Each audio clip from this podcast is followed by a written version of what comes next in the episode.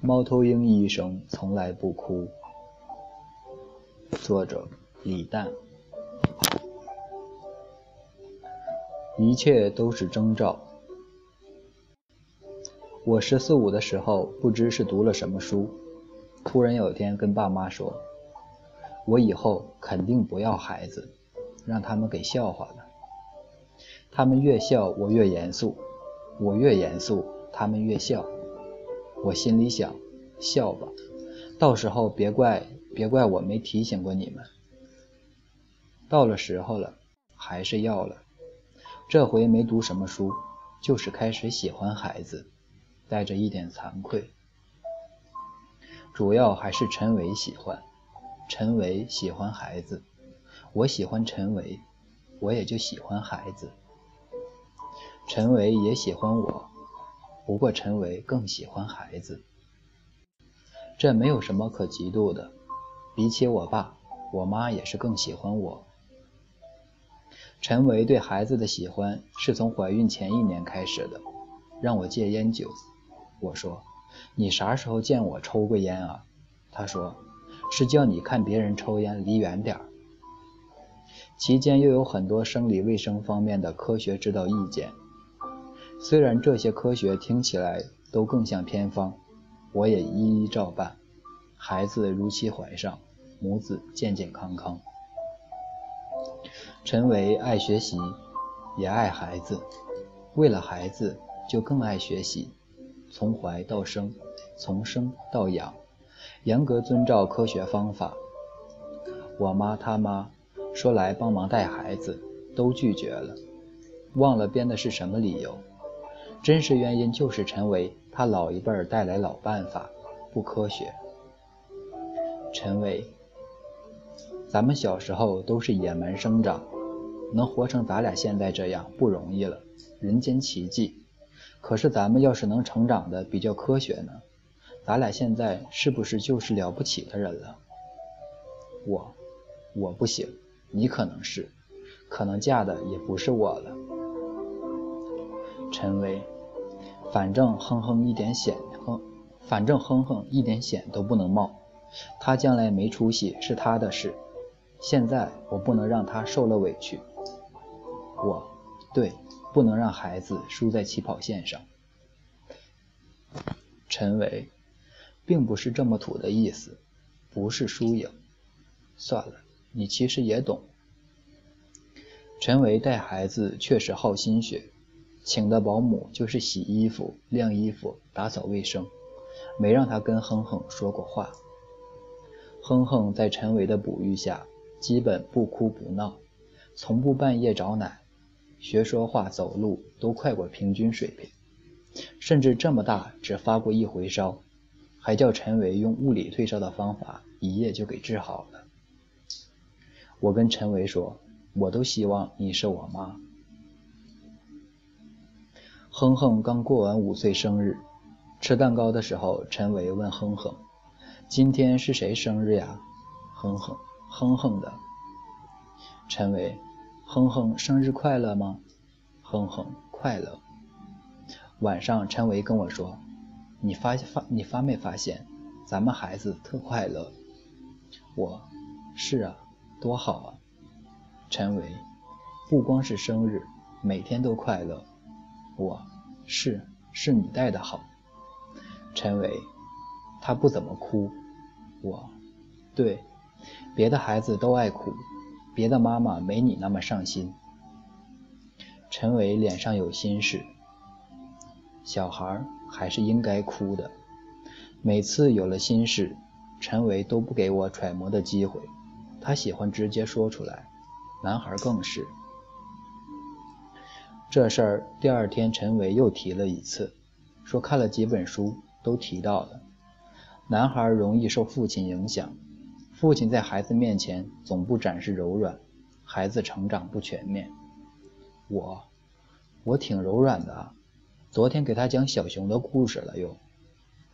陈伟，男孩要是总看见爸爸特别坚硬、冷酷，就会觉得温柔，甚至直接表达自己的情感。是件丢人的事。我，我不冷酷啊，你听过我讲小熊的故事吗？陈维，爸爸代表男人，妈妈代表女人。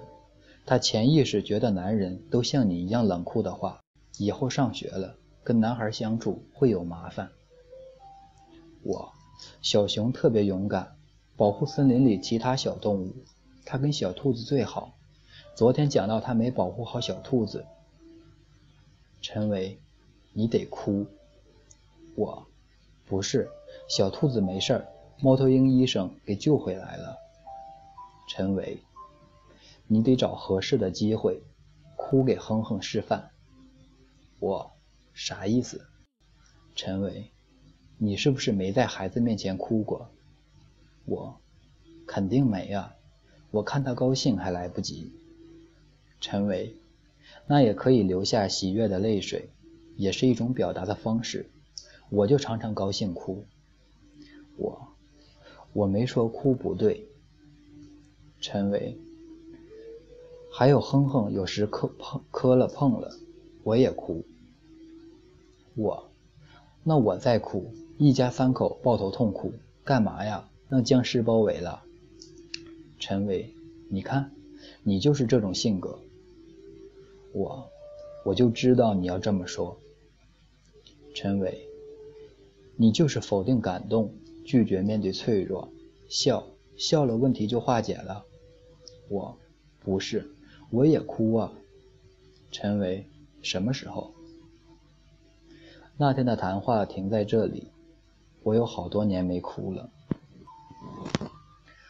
我以前看电影都哭，《泰坦尼克》《肖申克》啥的，看动画片都哭，《狮子王》看一次哭一次。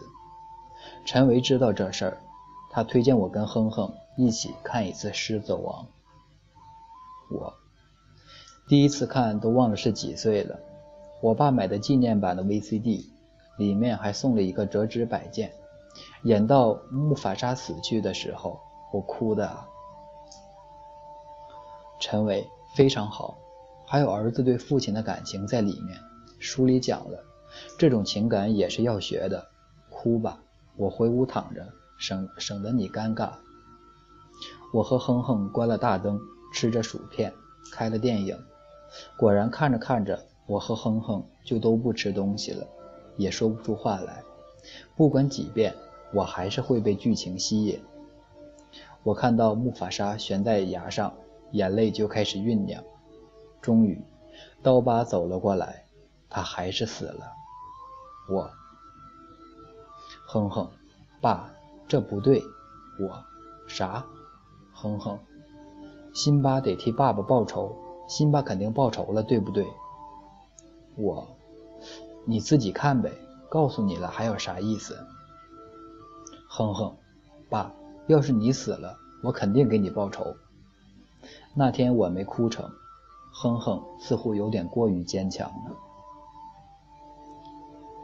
陈伟，男孩小时候不哭，不学会软化处理问题，情绪就容易极端。我要是会抽烟的话，此刻应该抽上一口烟。陈维，你看你就这样，情绪不好了就不说话了，也不笑了。你想，笑化解不了，沉默就有用吗？我没说话，又在想象中抽了一口烟。陈伟，我也不说你了，再说你又生气，反正你得哭。你在想象有什么委屈？你童年不是挺阴影的吗？我小时候常哭，我爸总打我，不打我的时候他就吓唬我。小时候家不大，可从客厅到卫生间要自己走过一段没灯的区域，卫生间的灯又在里面，开门也是黑的。我怕黑，每次鼓足勇气开了卫生间的门，坐在客厅的我爸。就从嗓子发出发个怪里怪气的声音吓我，我都会跑回客厅，不敢尿尿。每次这样跑回来，他都笑得很开心，连个厕所都不敢去。我确实不敢去，同时也为自己的胆小感到丢人，又为了有尿不能尿觉得委屈，就哭出来。看我哭，我爸就打我，再哭，再哭就把你锁在卫生间。他也真锁过。我没打过哼哼，陈维教得好，用不着。我也不想打孩子，打孩子能有什么用？除了让他哭，就是让他在十四五岁的时候萌生出不要孩子的想法。我也从来不吓唬哼哼，不逗他。在我们家，逗孩子被陈维严格禁止。有亲戚曾被他当场骂出去。那天我很难堪。这可能也是哼哼不怎么哭的原因，保护太好了。陈伟也再次提醒我：“你别想坏主意，哭得是适当的情绪，不能是绝望的哭。”想问陈伟，当那我绝望的时候你在哪？没问，怕他又说我是在开玩笑。我。哼哼，你最喜欢的小动物是什么？哼哼，猫头鹰，猫头鹰医生。我，你不喜欢小熊吗？哼哼，小熊不会飞，小熊还总帮助大家，小熊太累了。我，哼哼，愿意像小熊一样帮助大家吗？哼哼，猫头鹰医生也帮助大家。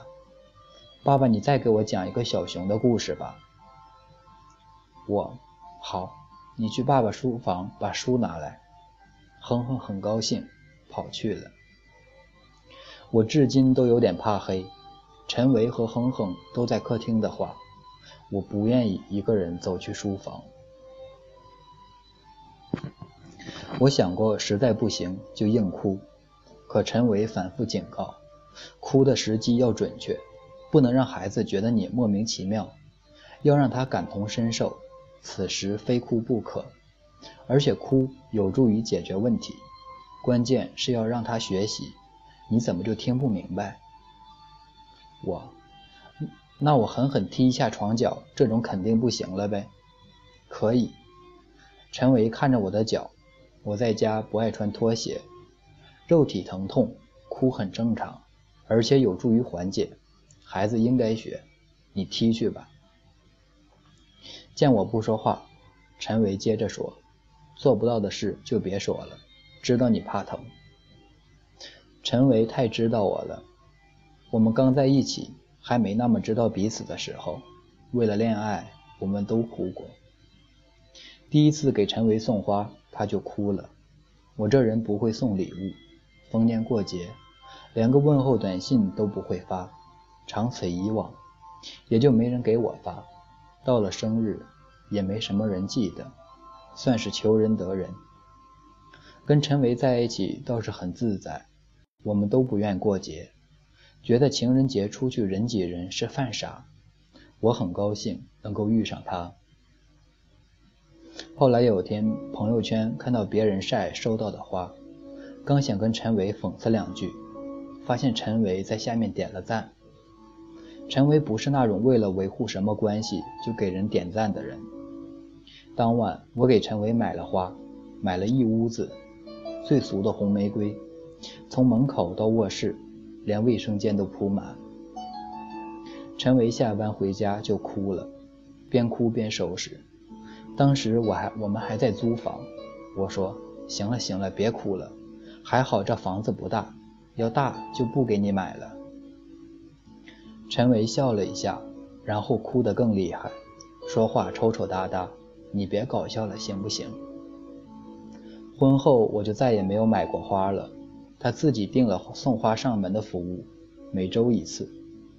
我开门收了本周份的，心里回忆起这些。陈伟，给我吧，你不会弄。我，我帮你弄吧，好久都没给你送花了，就当我送的。陈伟，哼哼，一会儿午觉就醒了，你们下午再看个电影试试。我非哭不可啊！